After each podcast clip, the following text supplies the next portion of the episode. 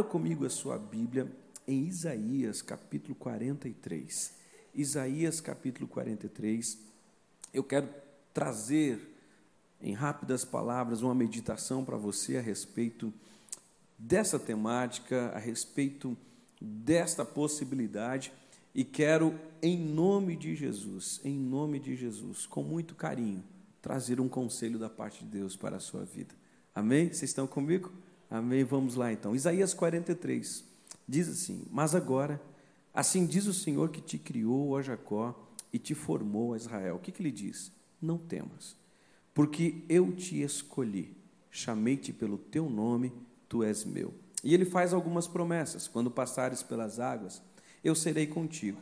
Quando passares pelos rios, eles não te encobrirão.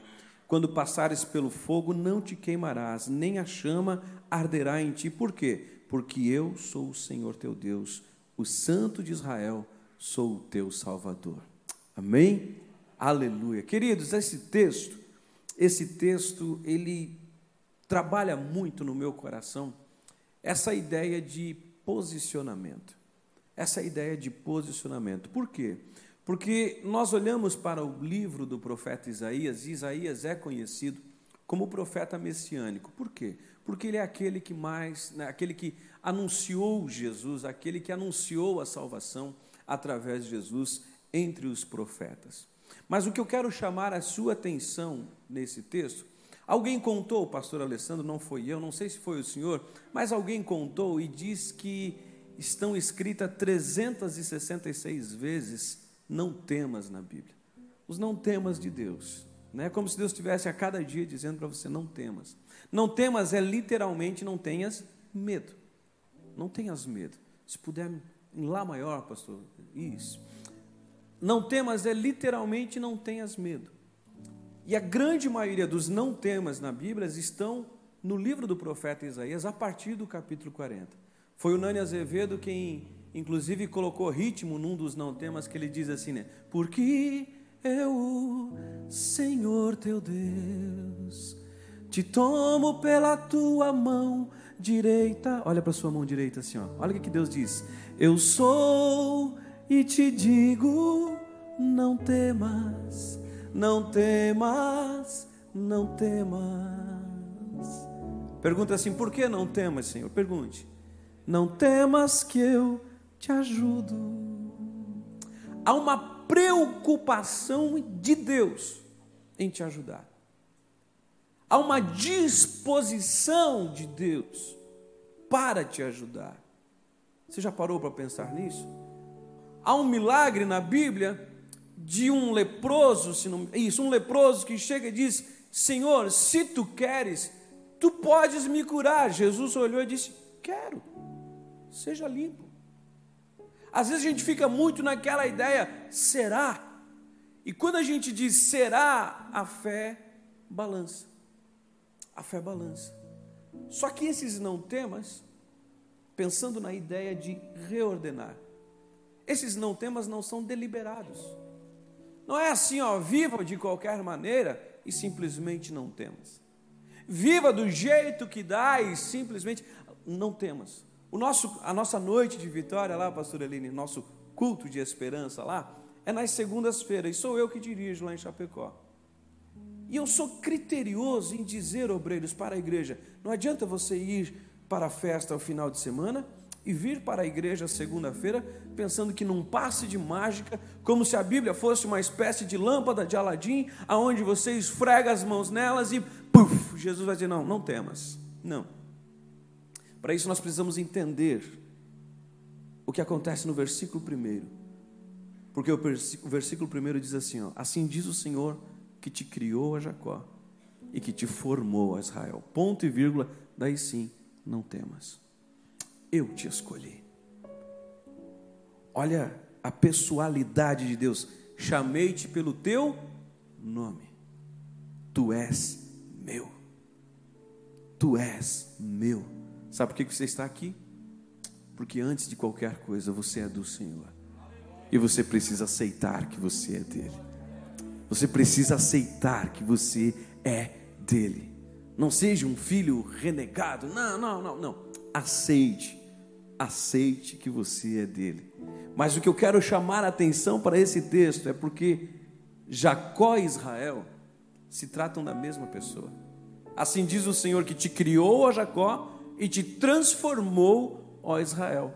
Os pastores que estão aqui, os obreiros que estão aqui, você que conhece e gosta de estudar um pouquinho mais a Bíblia, você sabe que Jacó e Israel se tratam da mesma pessoa.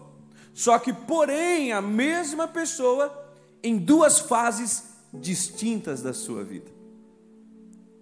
Amém?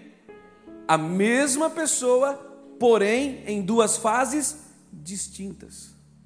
Duas fases diferentes. Eu não sei como você chegou aqui, aqueles que vieram pela primeira vez, parabéns. Sejam bem-vindos e volte sempre. Fiquei com inveja de você porque eu não ganhei o chocolatinho, mas tudo bem. Amém. Acho que depois, né, pastor? mas olha só, o que, o que te trouxe aqui? A minha pergunta é: o que te trouxe aqui? Será que nós não estamos precisando reordenar, colocar em ordem? Porque vamos ser bem sinceros, ou coisa prática é deixar acontecer. A espécie daquela filosofia do Martinho da Vila, né? Deixa a vida me levar, vida leva eu. E assim vão passando anos, vão passando tempo, vão passando. E, gente, já é carnaval, daqui a pouco já é Páscoa, daqui a pouco já é Dia das Crianças, daqui a pouco já é dezembro e foi 2023. Não é assim? Quando você vê, já foi. Então é tempo de nós colocarmos algumas coisas em pauta. Quem é Jacó? O nome Jacó já o identifica. Jacó é irmão gêmeo de Esaú. A parteira tinha liberdade naquela época de dar nome. E a parteira que está fazendo o parto de Rebeca, mãe de Jacó, quando ela vai tirar o primeiro filho, ela não sabia naquela época, não tinha ultrassom, enfim, né? Quando ela tira a primeira, quando ela tira a criança de sua mãe, ela percebe que uma mãozinha vem grudada no calcanhar daquela criança que ela está tirando de sua mãe. Então ela pega um laço, amarra naquele bracinho, naquele pulso e diz: Esse é Jacó, porque tentou roubar a vez do seu irmão. O nome Jacó quer dizer enganador. Agora você imagine uma pessoa que já nasce com a estigma de ser enganador. E o que mais me chama a atenção é que o texto é muito claro em dizer: o Deus que te criou, ó Jacó. Deus criou para ser enganador? Deus criou. Ei, olha aqui para mim. Quantas das vezes, quantas das vezes você já não olhou para você mesmo e disse: pá, queria ser diferente. Eu queria ser diferente. Não queria brigar com os meus filhos da maneira que brigo, mas quando vejo, já briguei. Não queria falar com com a minha esposa da maneira que, que falo, mas quando vejo, já falei e você diz: preciso mudar, eu preciso colocar algumas coisas em ordem. E Jacó fez jus a seu nome, enganou seu pai e enganou seu irmão. E para nós resumirmos, quando ele engana o seu irmão, seu irmão é um caçador, perito em armas, espada, flecha. Seu irmão promete matá-lo e ele precisa fugir. E quando ele foge, ele tem o primeiro encontro com Deus. A Bíblia vai dizer que Jacó, fugindo do seu irmão pelo deserto, lá em Gênesis 28, a Bíblia vai dizer que Jacó, pastor Isaac, chega num determinado momento que ele, para dormir, se aquece com algumas pedras, e quando ele dorme, ele tem uma visão, um sonho, uma espécie de uma visão. E a Bíblia vai dizer em Gênesis 28 que ele viu uma escada que ia da terra e tocava aos céus. E nessa escada, ele viu, pastor Alessandro, anjos que subiam e desciam. Os anjos, me ajuda aí, os anjos faziam o quê? Subiam e desciam. Mas quantas escadas tinham da terra ao céu?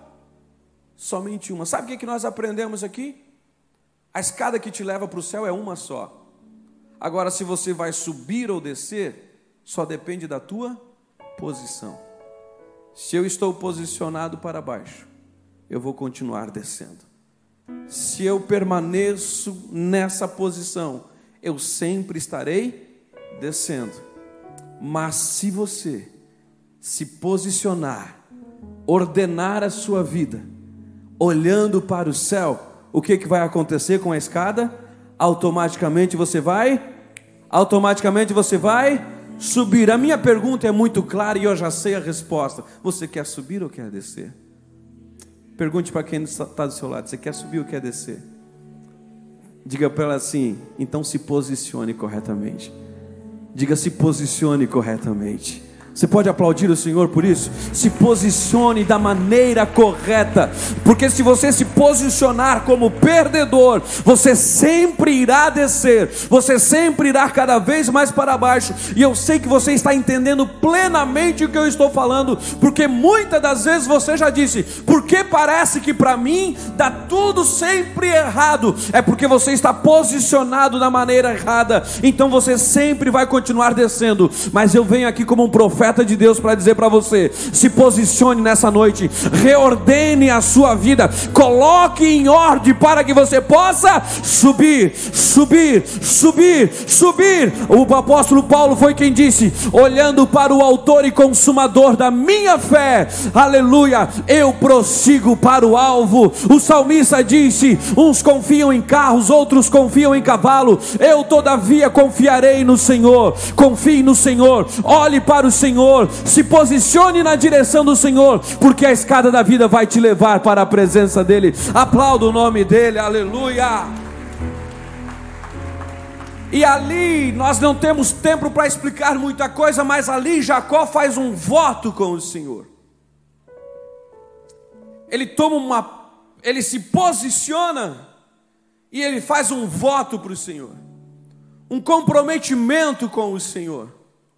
Ei, eu gosto de uma frase de um influencer digital que da área do ciclismo que eu, que eu gosto de acompanhar ele, que ele diz: não existe nada que segure um ser humano determinado. Aleluia. Você está entendendo? Não existe nada que segure um ser humano determinado. Se você hoje determinar no seu coração que você vai se reposicionar, que você vai reordenar a sua vida e se colocar na posição de subir, meu irmão, será triunfo para você. O mundo aí fora pode estar pregando o caos para 2023, e eu tenho dito isso lá na Deixa Pecó. O mundo está profetizando caos, mas nós estamos profetizando vida e viveremos vida e vida com abundância na presença do Senhor. Aleluia!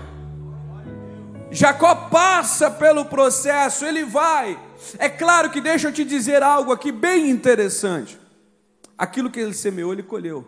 Da maneira que ele enganou, ele foi enganado. Não pense que você vindo para a igreja e aceitando a Jesus vai ser mil maravilhas. Não, vão virão problemas, virão dificuldades, virão consequências de muitas coisas que nós já cometemos e fizemos. Mas o meu conselho para você é: não desista, permaneça, permaneça, permaneça. Se você ordenou e não está dando certo, quem sabe é o momento de reordenar e colocar uma meta, um foco e dizer: não, eu não vou parar. Quantas campanhas você já começou e desistiu? Quantas campanhas você já começou e não não finalizou, ei, faça um propósito com Deus, porque você pode ter sido criado Jacó, mas não é o objetivo de Deus que você termine dessa forma. Deus tem bênção para a sua vida, e a Bíblia vai dizer que, a Bíblia vai dizer que, quando Jacó tem aquela experiência em Gênesis 28, ele chama aquele lugar, pastor Alessandro, de Betel, casa de Deus. Uma das maneiras de colocar a sua vida em ordem é ir para a casa de Deus. Uma das maneiras de colocar a sua vida em ordem, deixa eu repetir isso para que você entenda, é ir para a casa de Deus. Não saia da casa de Deus. Não saia da casa de Deus. Mas embora ele foi para a casa de Deus, ele permanecia Jacó. Permanecia Jacó. O que fazer? O que fazer? Posicionamento. a Bíblia vai dizer que passados os anos, Deus abençoou, Deus prosperou, Deus fez ele crescer, e passados os anos ele decide voltar para a terra de seus pais. Quem é que tinha ficado na terra dos pais dele? O irmão que queria se vingar dele. Ele pensou com, com, as, com seus botões, como a gente costuma dizer, poxa, eu não posso chegar lá simplesmente e dizer, mano, voltei, tudo certo? Não. Ele precisava de um posicionamento firme. E a Bíblia diz que num dado momento da sua história, Jacó lutou com Deus. Jacó lutou com Deus. E quando ele luta com Deus, está lá em Gênesis 32. O versículo 25 vai dizer que quando Jacó luta com Deus, o anjo qual ele estava lutando, a Bíblia diz que o anjo percebeu que não poderia dominá-lo. Então o anjo pega a espada que tem e corta a juntura da coxa de Jacó. E pergunta para ele qual é o seu nome, e ele tem que dizer: Meu nome é Jacó. Coisa fundamental para o homem é assumir o seu posicionamento. Ninguém muda se não reconhece que está errado. Ninguém melhora se não reconhece que está errado. E quando o anjo pergunta qual é o seu nome, ele diz: O meu nome é Jacó. Ele estava dizendo: Eu sou um enganador. Mas a Bíblia diz que o anjo marca ele na juntura da coxa e diz: A partir de hoje, não te chamarás mais Jacó mas Israel, porque lutaste com Deus e prevalecesses. Quando nós firmamos o nosso passo na presença do Senhor, Deus fará com que nós venhamos a prevalecer. Deus fará com que nós venhamos a ter transformação. E há um símbolo muito claro aqui na juntura da coxa. É uma espécie de metáfora que nós podemos criar aqui porque a juntura da coxa é responsável por este movimento, certo? Então Jacó, enquanto Jacó, ele caminha assim, irmão Silvestre, ele caminha de maneira normal. A sua perna, não há problema nenhum. A partir do momento que ele tenha o corte feito pelo anjo, lembre-se, é uma metáfora. Quando ele tem o corte feito pelo anjo, ele já não caminha mais normal, ele tem que caminhar mancando. Tem que caminhar mancando. O que, que isso quer dizer, pastor? Que metáfora é essa? É impossível o homem e a mulher que tem um encontro com Deus caminhar como caminhava antes. A partir do momento que você tem um encontro com Deus, você precisa caminhar diferente. Eu sei que você é uma pessoa inteligente, está entendendo muito bem o que eu estou te falando. Aquele que caminhava para o mal não caminha mais. Aquele que caminhava para a bebedeira não caminha mais. Aquele que caminhava para a mentira, para os negócios fraudulentos, não caminha mais. Por quê? Porque ele teve um encontro com Deus e agora ele caminha de forma diferente. E isso faz com que Deus mude o quê? Mude a sua identidade. Mude a sua identidade. Não será mais conhecido como enganador. Não será mais conhecido como aquele que fazia tudo errado cuidado. Ah, o fulano, não, cuidado. Não, não, não negocia carro com ele. Não, não faça. Ele te falou, ih, meu irmão, cuidado. Não, não, querido. Deus não quer que você, embora muitas das vezes tenha passado por isso, não, seu final não será assim. Deus tem vitória para a sua vida. Deus quer transformar você em Israel. Você lutará e vencerá. Por isso você precisa reordenar. Daí sim, uma vez Israel Gênesis 35. Depois que tudo isso passou, Deus disse para, para Israel agora: volte a Betel e faça ali um altar. Fique de pé, por favor. E faça ali um altar. Aleluia. E a Bíblia diz, olha aqui para mim, Gênesis 35, versículo 7, se não me foge a memória. A Bíblia diz que ele edifica um altar e chama aquele altar de El Betel. O lugar ele já tinha batizado por Betel, que quer dizer casa de casa de Agora El Betel é o Deus da casa. Sabe como você vai reordenar a sua vida? Quando você entender que não basta simplesmente estar na casa de Deus. Você precisa andar com o Deus da casa E a ilustração que o pastor Alessandro trouxe a respeito do homem que entregou a chave da casa na mão do Senhor Jesus é perfeita para isso. Uma vez que ele dominar todas as coisas, você não será simplesmente um participante de culto. Ah, quem você é? Não, eu sou alguém que frequento a noite de esperança lá na AD Blue. Não, não, não, não. Você vai andar com o Deus da casa. Você não simplesmente vai frequentar a casa, você vai andar com o Deus da casa. E daí sim as coisas estarão ordenadas, porque quando Ele está na frente, a vitória é certa.